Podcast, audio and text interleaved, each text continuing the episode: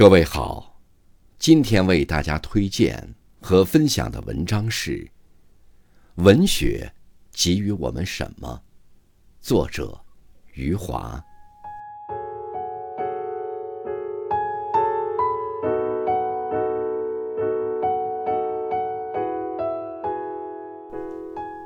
这是一个宽泛的题目，属于说起来比较容易的题目，可以多说。也可以少说，从什么地方说起呢？从家里的书柜说起吧。我有一个习惯，现在依然保留着：一本小说读完了，再去书柜里找另外一本小说。有时候很快找到了，有时候寻找的时间很长。拿出来一本翻阅一下，放回去，再拿出来一本翻阅一下，放回去。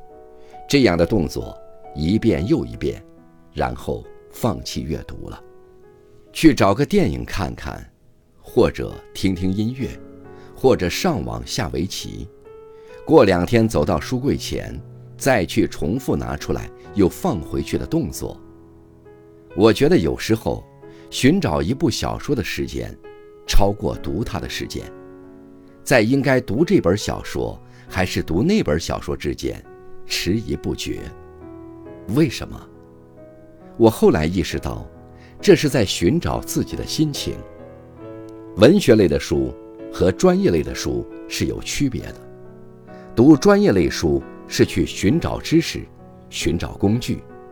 当然，文学类书也有知识，但是它与专业类书不一样，是它充满了情感，它和我们的生活。我们的人生，我们所处的环境，我们的心情，有着密切的关系。所以在找一本小说的时候，经常觉得这不是我现在想要读的，是我以后要读的。要是一天或者几天都没有找到要读的小说的话，我肯定处于一段迷茫的时间。这个时候，我不知道自己是什么心情，不知道自己需要什么。不知道自己该做什么。如果我能够很快找到一本小说，并且读完的话，这就证明这个时候我对自己的心情是了解的，我知道需要什么和应该做什么。当时的心情和所阅读小说内容既有并行的关系，也有对立的关系。有时悲伤的时候，想读快乐的小说。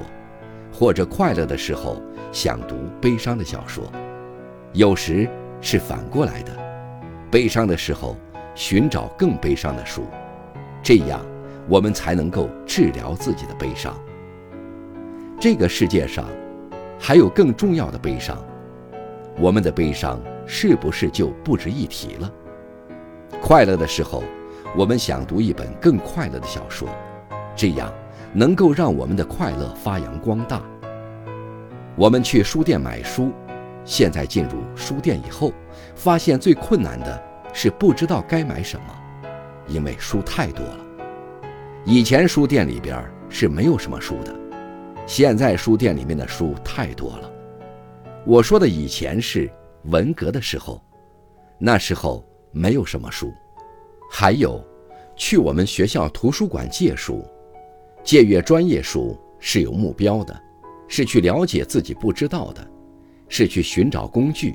找文学书常常没有目标，就是凭感觉。这感觉就是当时自己的处境和心情的表达。如果找到了最适合的书，就会知道文学给予我们什么了。我们每一个人生活在这个世界上，有很多的欲望。很多的情感是不能表达的，因为表达出来以后会伤害别人，然后对自己不利，所以就不敢表达出来。但是这样的情绪不能一直压抑着自己，怎么办？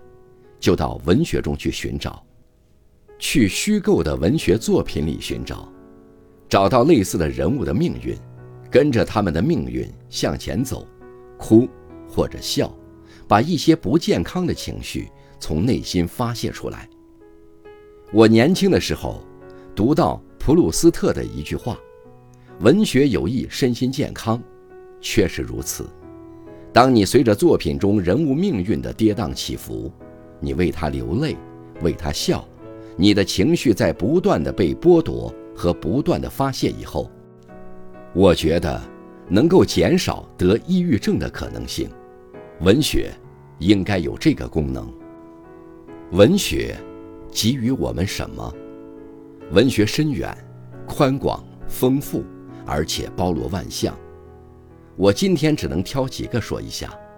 先举两个例子，从两个方向来说，说文学给予我们什么。